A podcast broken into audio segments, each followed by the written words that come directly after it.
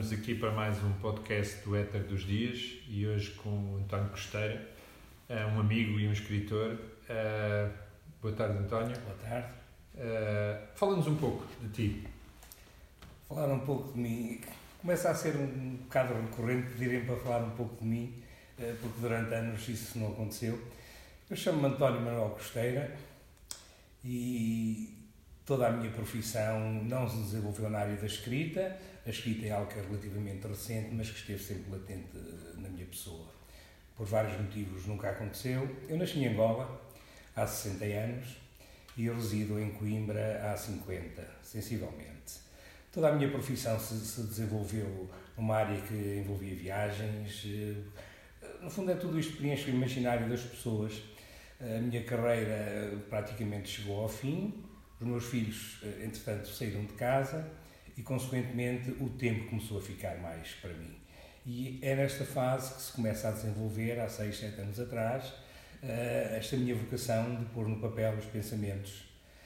Eh, fiz várias tentativas ao longo dos anos. A questão, quando se pretende enveredar por uma área específica, é que temos que encontrar a nossa praia. E foi o que não aconteceu até há pouco tempo atrás. Uh, a história começou a surgir também pelo meu gosto pelas aventuras, pela literatura, pelas viagens que fiz, por um sem número de situações perfeitamente exóticas que vivi e acabou por redundar num romance de imaginação, é certo, num mundo fantástico, mas que com muito boas críticas recentemente uh, ouvidas, lidas e ditas pelos oradores do segundo romance também que editei há pouco tempo atrás. Basicamente, a minha vida académica foi toda em Coimbra, uh, estudei até ao ensino pré-universitário e depois optei por, uh, por começar a trabalhar. Era mais fácil na altura, hoje acho que é mais fácil continuar a estudar, porque os jovens não querem sair de casa dos pais, os nossos objetivos eram esses, mas isso também nos preencheu muito e nos fez amadurecer mais cedo. Uhum. Uh, isto é um pouco o meu percurso em Coimbra até à situação de pré-reforma que me encontro neste momento. Olha, e gostei Relativamente à escrita, quando é que tu sentiste hum, que a escrita chamava por ti? Será um pouco recorrente dizer que desde jovem, isso penso que é algo que se diz. Não, mas há sempre aquele momento em que nós, não é? Parece que há qualquer coisa que nos está e esse, é? E esse momento chegou e eu penso que ainda não estaria preparado para perceber o que é que eu tinha que escrever.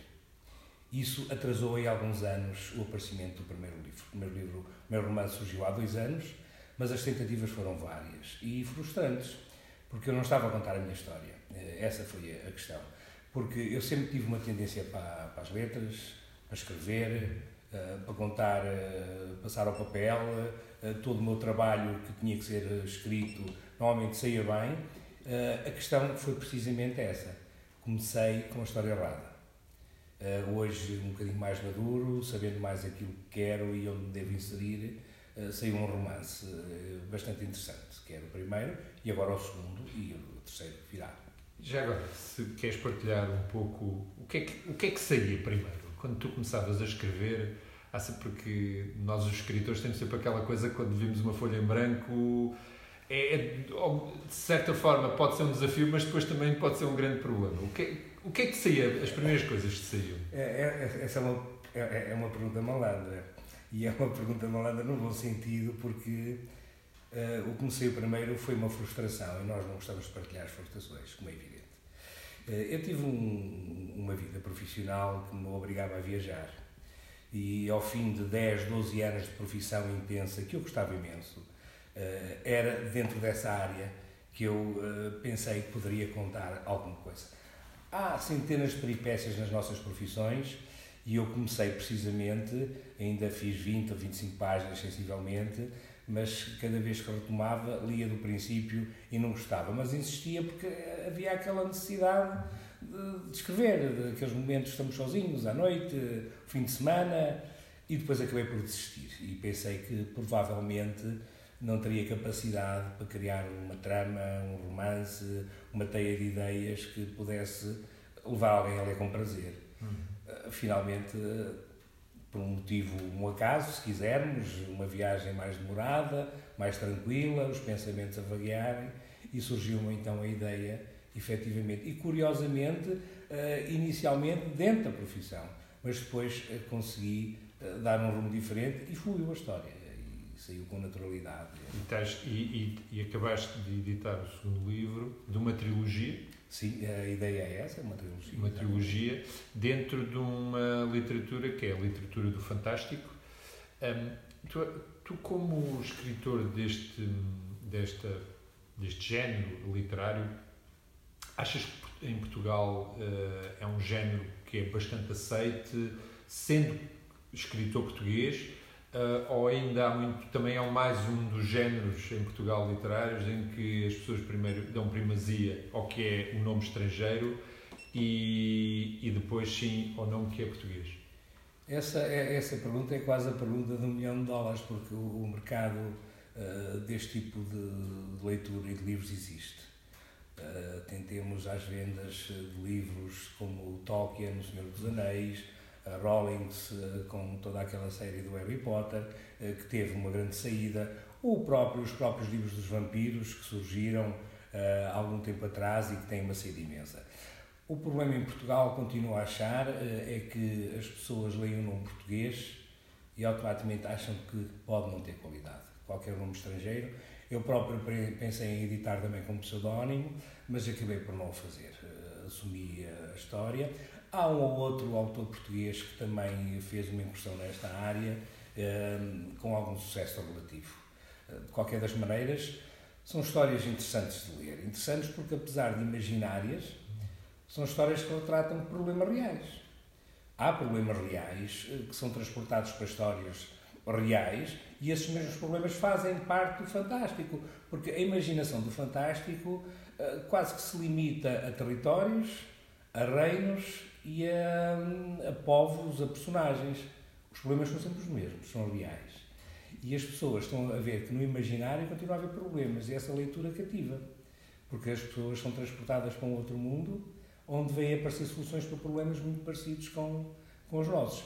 Reconheço que nos livros é mais fácil arranjar soluções para a vida real. Sim, sem dúvida. É sempre aquela questão, nós, nós temos sempre, é, somos, sente, sente, e, isto, eu ia dizer, uma, a, a, a, dar, a fazer uma afirmação, mas vou, não, não vou terminá-la, vou é reformulá-la para uma questão que eu acho que é interessante e gostava de saber também a tua opinião. Sentes-te como um Deus quando estás a escrever? Quando, de, de certa forma, dominas um, um universo? Essa é a magia da da escrita. Qualquer personagem que se crie dá-nos um asa à imaginação tremenda. É gordo, é baixo, é magro, é alto, é simpático, é mau, eh, é bom, eh, enfim, eh, permite-nos a nós ter um domínio. Agora, prende-nos também no enredo, porque uma personagem que de repente criamos, porque gostamos dela, eu apaixono-me por todas as personagens que crio. Eu, nos meus romances, uh, elegi três ou quatro heróis para mim próprio, que eu próprio criei. E com o desenrolar do romance fui, uh, fui-me apaixonando por outros. Uh, mas esse, esse domínio que eu tenho sobre criar um personagem, por vezes pode condicionar a história. Porque depois tenho que criar algo de acordo com o que aquela personagem é. Eu tive personagens que criei que inicialmente iriam ser os heróis e tornaram-se os vilões. Uh, o contrário, menos, porque eu delineei bem o que eram os vilões que eu queria mas o desenrolar da própria história permite-nos ter esse domínio, ter esse poder eh, de poder controlar o caminho dos personagens. Eh, essencialmente é isso. Agora, eu penso que para se escrever uma história é fundamental ter-se lido muito, eh, porque isso permite-nos desenvolver as ideias das ações, ter ideias de como é que elas poderão eventualmente terminar Uh, basicamente é esse o domínio que escrever um, um, romance ou criar um personagem dá. Efetivamente, sentimos poderosos, de facto. Uh, é a minha personagem, faz o que eu quero, morre quando eu quiser, nasce quando eu quiser, volta à vida quando eu quiser.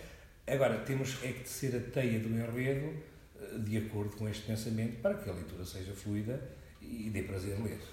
Consegues manter uma distância para com, mesmo assim para com as personagens, apesar de seres o deus delas, apesar de teres esse poder que tu dizes, mas há, há quem diga, há, há, escritores que defendem que é, que é fundamental a, a distância que se mantém para a história.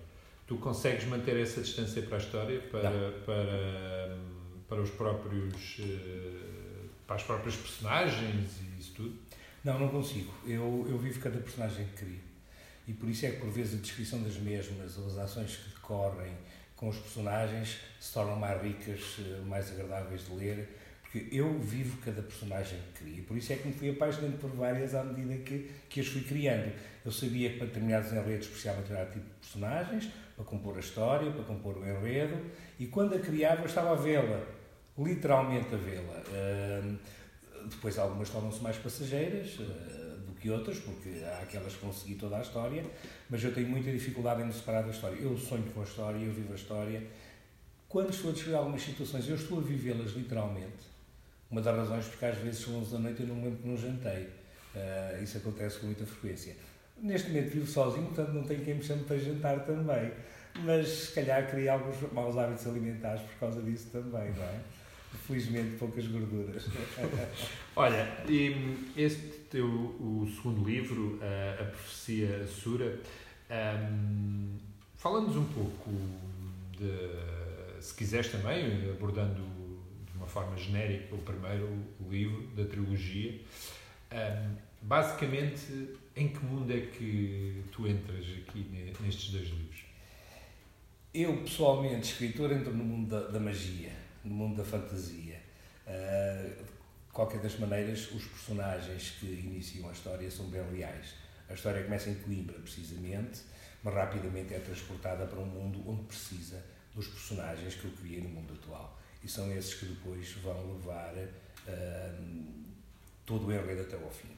Uh, evidentemente que o primeiro livro, os dois personagens surgem Uh, tem uma atividade bastante interessante no livro, talvez os melhores capítulos até que eu criei uh, do livro, quer o Odur, quer o Kvazir, eram os nomes atuais destes dois personagens, viviam em lados distantes da montanha, cada um do seu lado. E depois são transportados, não, não, enfim, não vou revelar grandes pormenores uh, de como isso aconteceu, para um mundo onde se tornava imperativo aparecer alguém para fazer cumprir uma profecia. no fundo, acaba por ser sempre aquelas histórias que dependem muito da maneira como são narradas, que nos dizem que o bem acaba sempre por vencer, mas toda a trama que o, que o mal tece é o que enriquece esta história, porque eh, sabemos sempre que eles vão perder, isso é, é fatal, qualquer história de criança, qualquer história de fantasia, o vilão perde sempre no fim. Agora, como perde, é que faz com que o romance seja mais ou menos interessante, a maneira como o, bem também vence o mal. Basicamente é isso. Neste, no primeiro livro, é isto que acontece. Estes dois jovens Claro, não se limita a isto, a descrição de, de todo um mundo uh, novo, uh, o próprio mapa estelar é novo, os reinos em que é dividida a história, uh, o intercâmbio entre os diversos territórios. O segundo livro começa a ter já então uma interferência sempre latente, às vezes presente, outras vezes sabendo que está subsequente à profecia, como o nome indica, destes dois personagens. E depois foram-se criando outros, muito ricos alguns, não só por um aspecto da, da magia que emana de alguns deles, mas da sabedoria que os incorpora e que transmitem para toda a sociedade eh, onde estão inseridos na, história. E é esta trama entre eh, conselhos, eh, sugestões, comportamentos, a maneira de se usar os poderes que se têm, que faz com que a história tenha um encadimento bastante interessante. Tiveste alguma, alguma destas personagens, há pouco falavas que há, há personagens que tu te ligas um pouco mais do que outras. Destes dois livros, alguma personagem em que tu sintas de certa forma aquele, apesar de ele ter outro nome, mas aquele sou eu. Sou o, é aquele o António Costeira que está naquela personagem. Porque há sempre um pouco de nós muito neste, neste, na, nas histórias. A tentação pode de facto ser essa Aliás, há muitos livros onde o próprio uh, autor, no fim, diz que se inspirou neste ou naquele personagem, numa irmã, num primo, no pai, na mãe. Eu não tenho propriamente vincado a personalidade de uma pessoa conhecida em nenhum dos meus personagens. Eu diria que cada um deles tem um pouco de mim, uh, porque uh, quando desenvolvi a sua personalidade, é evidente podemos avaliar os outros por aquilo que nós somos. Normalmente é isto que acontece e em cada um deles eu incuti um pouco daquilo que eu gostava que fosse a vida, que eu gostava que fossem as atitudes boas ou más, porque Nós, ao termos boas atitudes, sabemos o que são más atitudes. Só há o bem porque existe o mal. Sabemos disso. E isso permitiu-me criar e pôr um bocadinho de mim em cada personagem. Como personalidade, não há nenhuma personagem que, que, que eu possa dizer que aquele sou eu. Mas todas elas têm um pouco de fazerem aquilo que eu faria em circunstâncias parecidas. Uh, penso que isto também dá mais verosimilidade à história, uhum. porque dá-lhe um cunho humano, uhum. uh, apesar dos personagens serem fantasiosos. Olha, há pouco eu gostava de recuperar também uma coisa que há pouco tu falaste muito bem, que um escritor tem que ler bastante. E eu gostava de, de colocar a questão e de saber também, de, de de ti, nós temos sempre referências? Uh, dentro da escrita, dentro da literatura, quais são as tu, aquelas referências ou aqueles autores que tu sentiste e sentes que bebes uh, de lá uh, as palavras e a motivação para escrever as tuas histórias? a minha juventude foi marcada por muita leitura. Os meus pais eram professores primários e a minha mãe lia-nos Fazia-nos ler em voz alta, uma coisa que hoje se faz. Eu lembro-me da minha mãe estar a costurar e dava-me os livros de aventuras para eu ler em voz alta. E uma coisa que me fazia espécie é que ela de vez em quando antecipava uma palavra. E eu ficava, porque ela já leu o livro? Não, não sei, mas eh, no fundo aquilo que, nós hoje sabemos que acontece. Eh, e nessa altura eu fui muito influenciado pela biografia de exploradores. Eu vivia a vida deles porque era uma vida que eu sabia que era real. O escritor que mais marcou uh, em toda a minha vida literária foi John Steinbeck. Foi Prémio Nobel da Literatura, eu li toda a obra dele. Uh, talvez tenha sido um dos dois únicos livros que eu li duas vezes, As Vinhas da Ira. Uh, é um livro fantástico e é um, um escritor notável. Ele consegue introduzir nos personagens uma, uma, personalidade tão vincada, tão marcada entre irmãos, entre familiares, eh, um a ver a inveja do outro, um a sentir-se de uma maneira extraordinária. Foi aquele que, em termos narrativos, mais me influenciou. Em termos literários, eh, não só por ser português, mas essa de Queiroz é um escritor fantástico. E eu tenho muita influência eh, dessa de Queiroz na minha escrita. Já me disseram várias vezes a descrição das, das, das, das diversas situações das ruas, das casas, dos palácios. Eh, essa de Queiroz é o máximo, efetivamente, e tenho grande influência destes dois uh, escritores. Uhum. Depois, na área do fantástico, uh, Peter Brett, recentemente, é de facto um, um escritor que apareceu nos últimos anos com uma série muito boa, também de livros, vai já no quarto, penso que vai chegar aos sete ou aos oito sensivelmente, e depois Tolkien, que isso é incontornável, não é como é evidente, Tolkien abriu este mundo. Eh, e curiosamente, quando ele escreveu, pouca gente pegou naquilo, eh, teve pouco, pouca projeção na altura, mas hoje todos sabemos que é uma leitura incontornável de quem gosta do fantástico. Tu, uh, e, e, tu há pouco também falavas que gostavas que a tua obra fosse para além fronteiras. Uh, Tens já algum projeto preparado, alguma ideia, alguma coisa que queiras revelar, naturalmente, ou que possas revelar uh, para, para, para seguires esse, teu, esse caminho? Quando se, quando, se, quando se faz uma obra, assim, sim, uma obra, se começa uma obra, é evidente que queremos ter sucesso, senão não seria nada, como é evidente. Uh, a apreciação que, que nós gostamos que os outros tenham de nós é fundamental para o ego das pessoas e se muita gente me disser mal da minha obra, eu ficarei totalmente frustrado.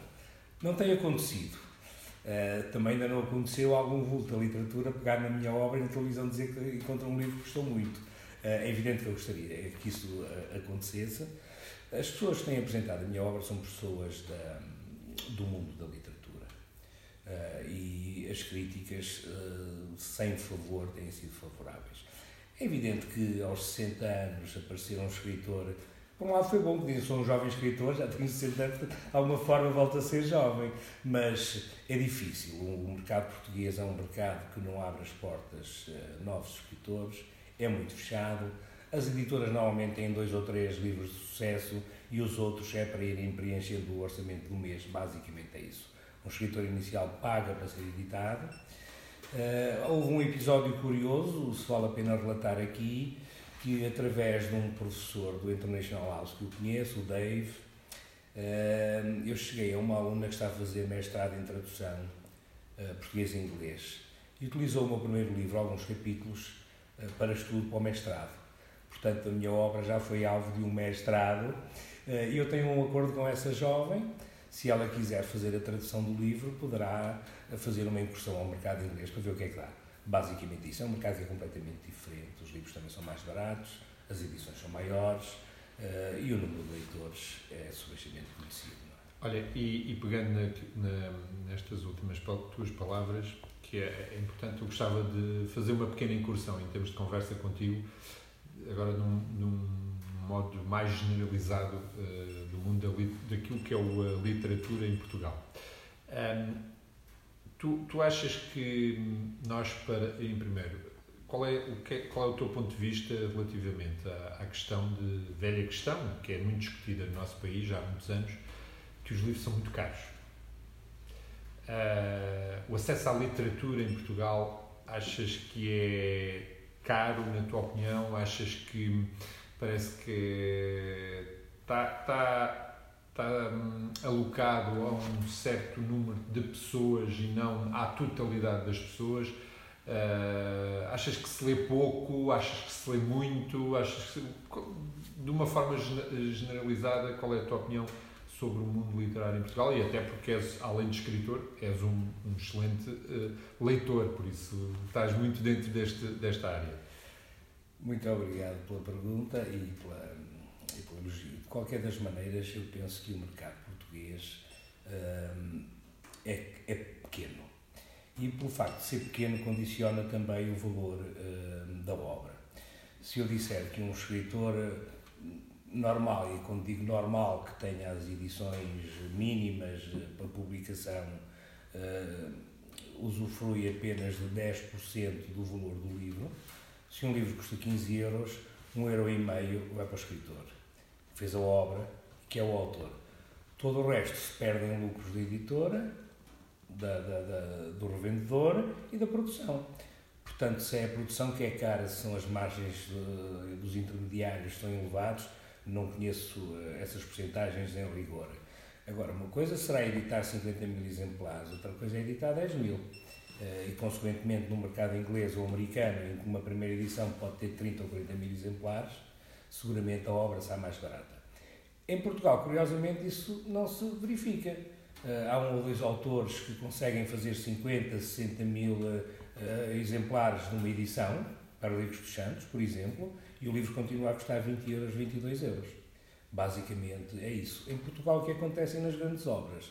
Aquelas obras que levam 400, 500 páginas, muitas vezes o preço de um, de um livro está mais indexado ao número de páginas do que à qualidade da obra, embora a qualidade do escritor possa fazer aumentar o preço, eh, faz com que, por exemplo, em Portugal, um romance que é livro único na Inglaterra, existam dois volumes em Portugal, para baixar o preço.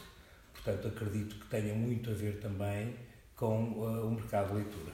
Hum. Não é tão grande quanto isso, uh, não é. E talvez isso seja uh, o primeiro indexante do preço.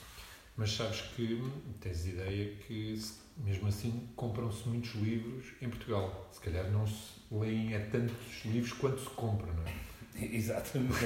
Isso acaba por ser verdade. E quer queiramos, quer não, uma enciclopédia, uns livros de capas bonitas ficam sempre bem numa estante, não é? Exatamente. curiosamente, curiosamente é isso.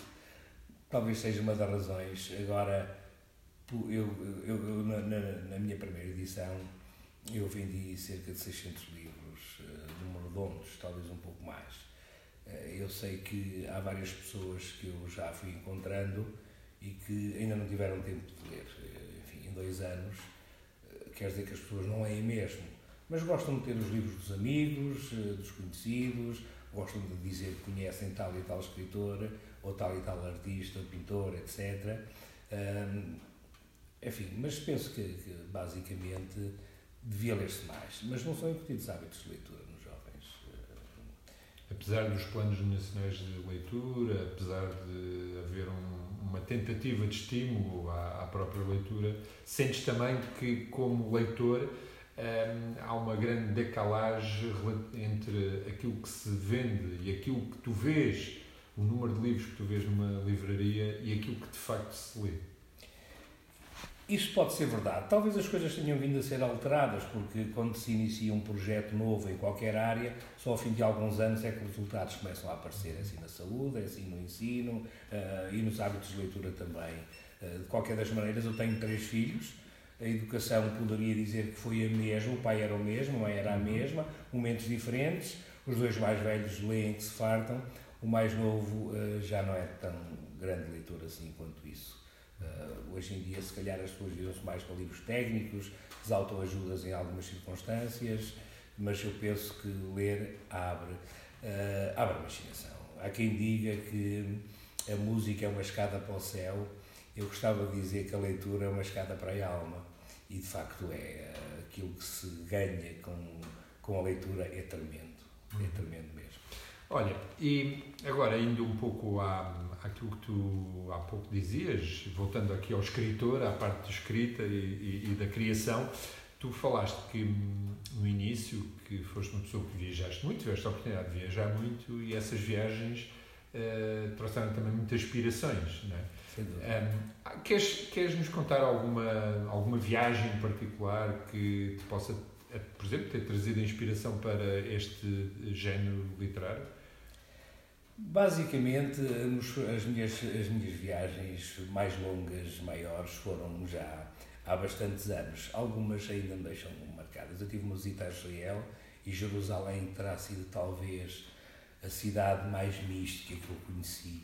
Cada pedra tem história, cada buraco aconteceu alguma coisa.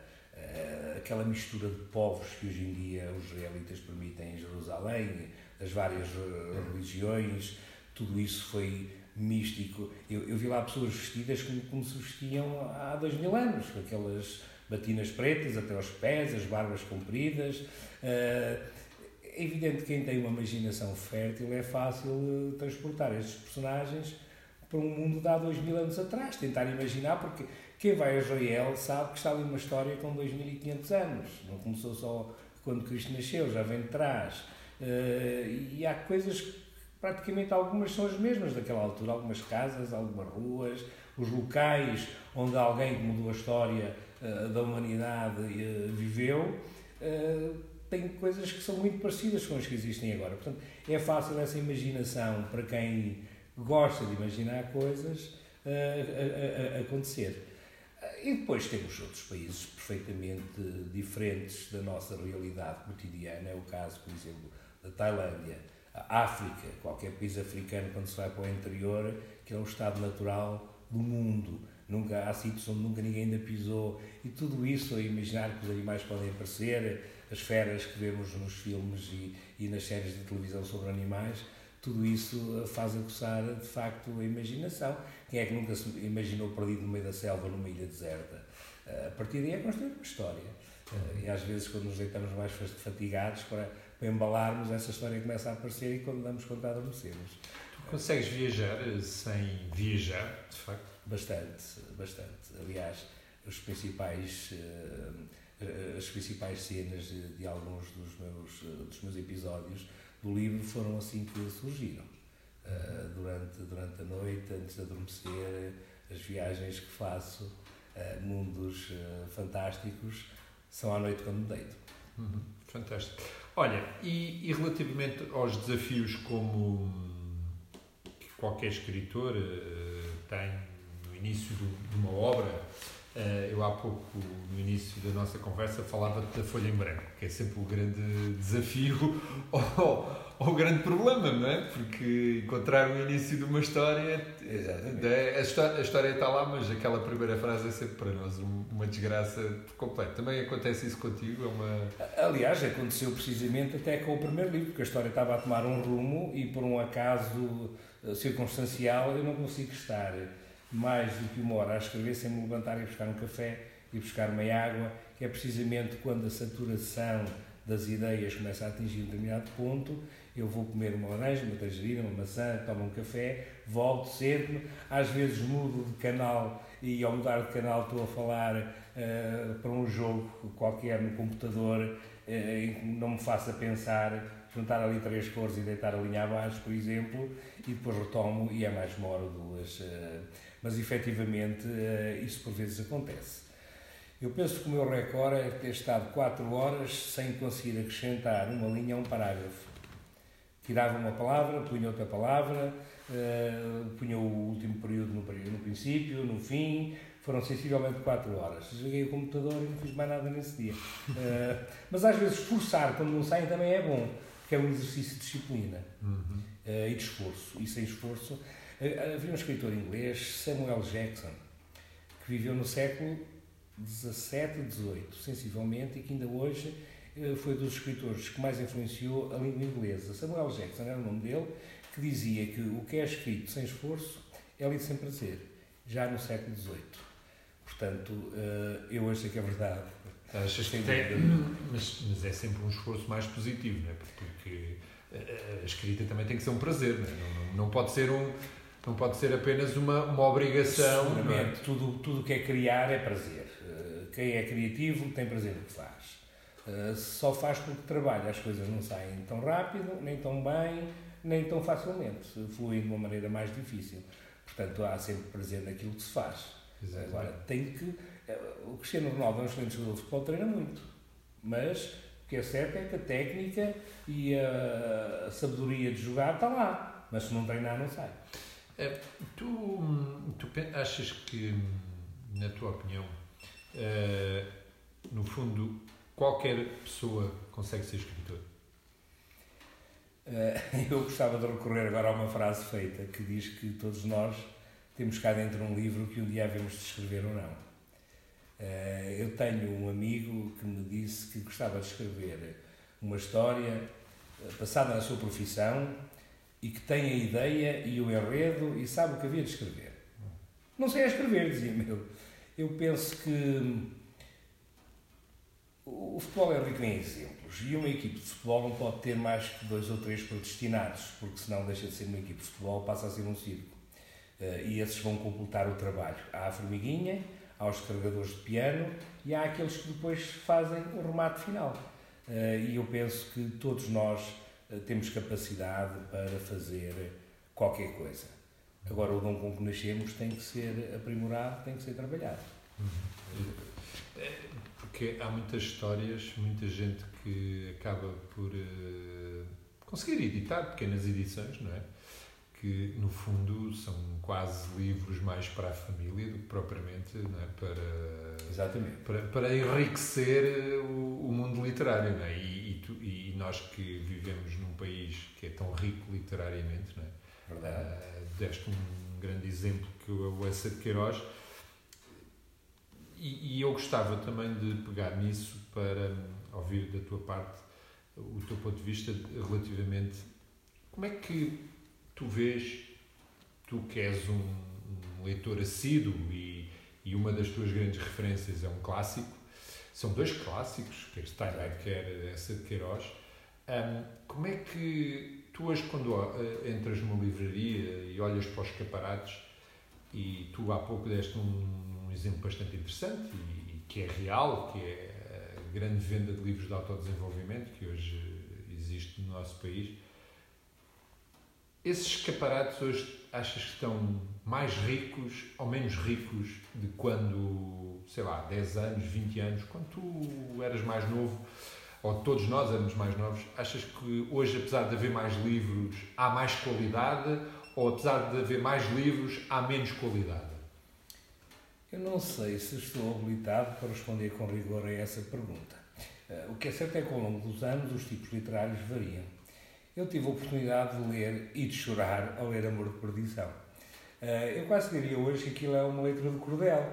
Eh, se pegarmos em Júlio Diniz, A Morgadinha dos Canavidais, os Fidalgos da Casa Morisca, que são histórias de amor que caracterizaram uma geração e liam-se avidamente. Eu penso que hoje há jovens que apenas sabem estudar.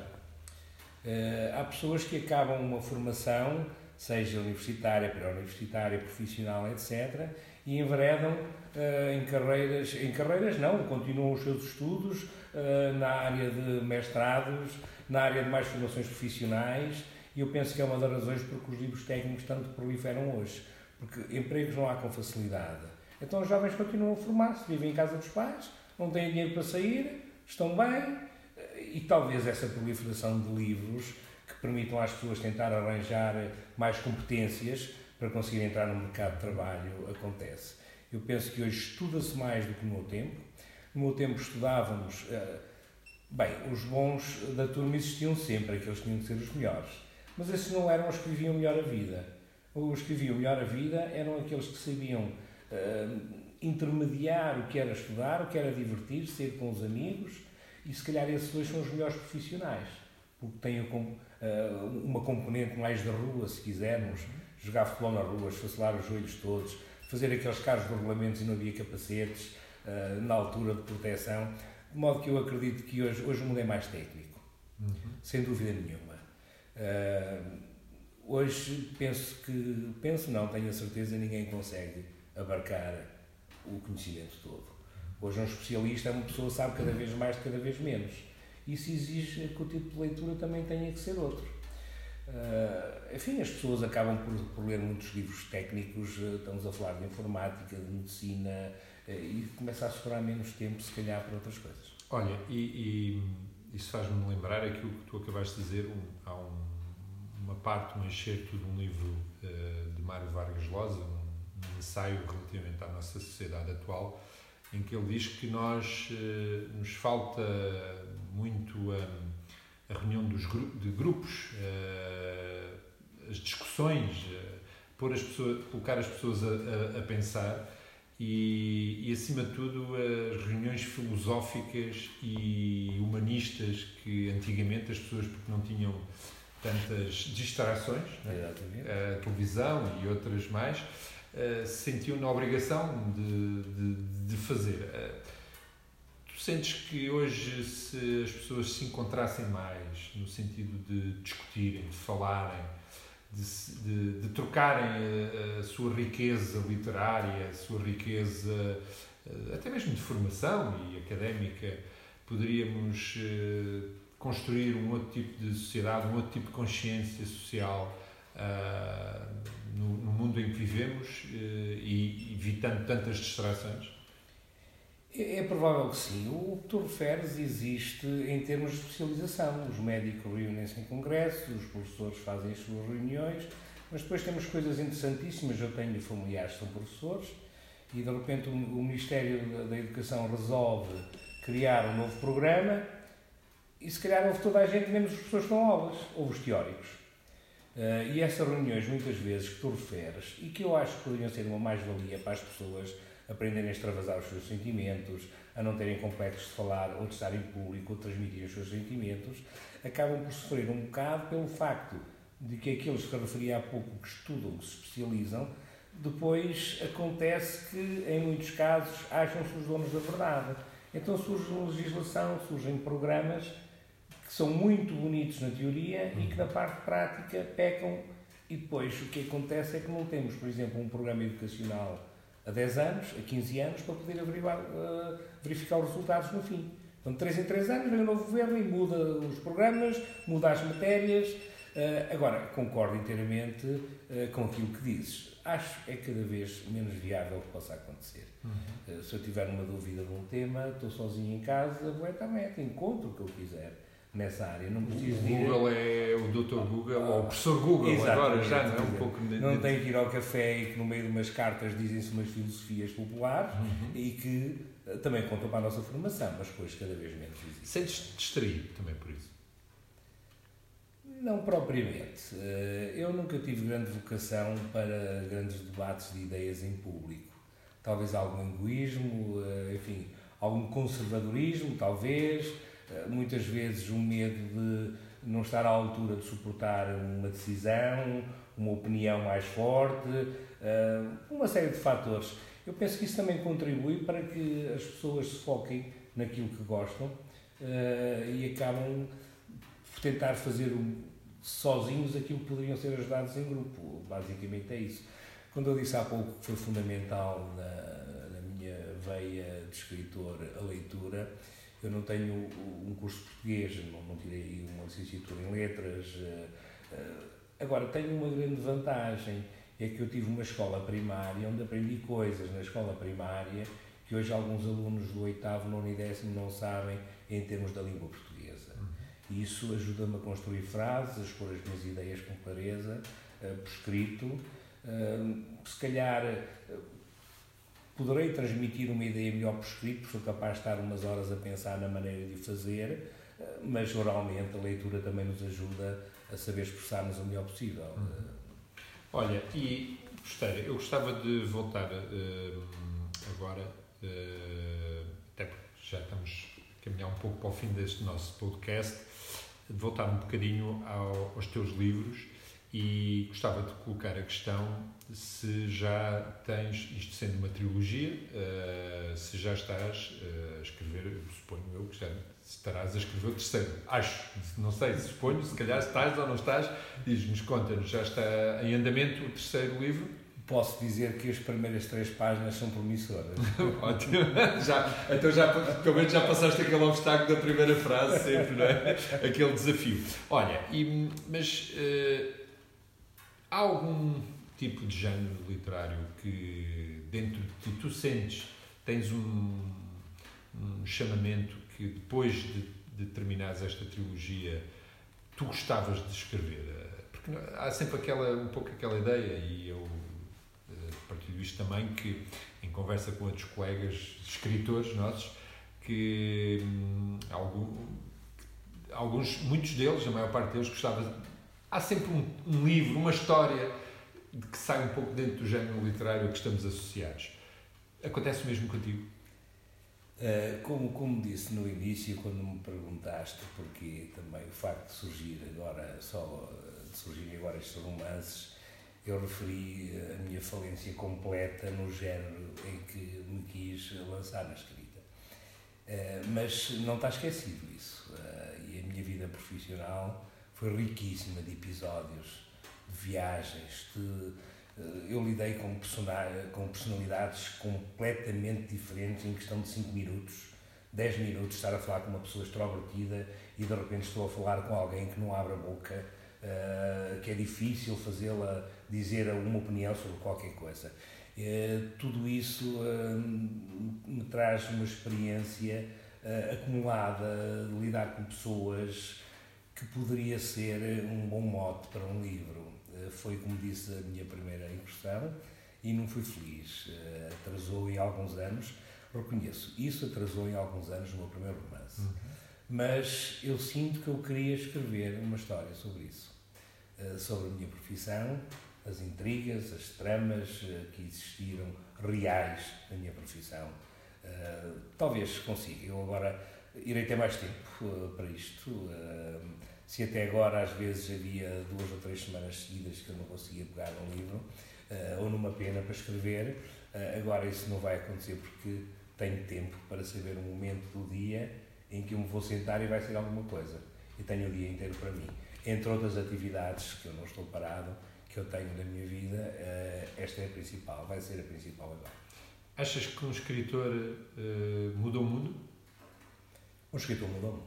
Sentes que estás a mudar o mundo? Não direi que sim, direi que acrescentei alguma coisa. Então eu termino só dizendo que o inverno do mundo será longo.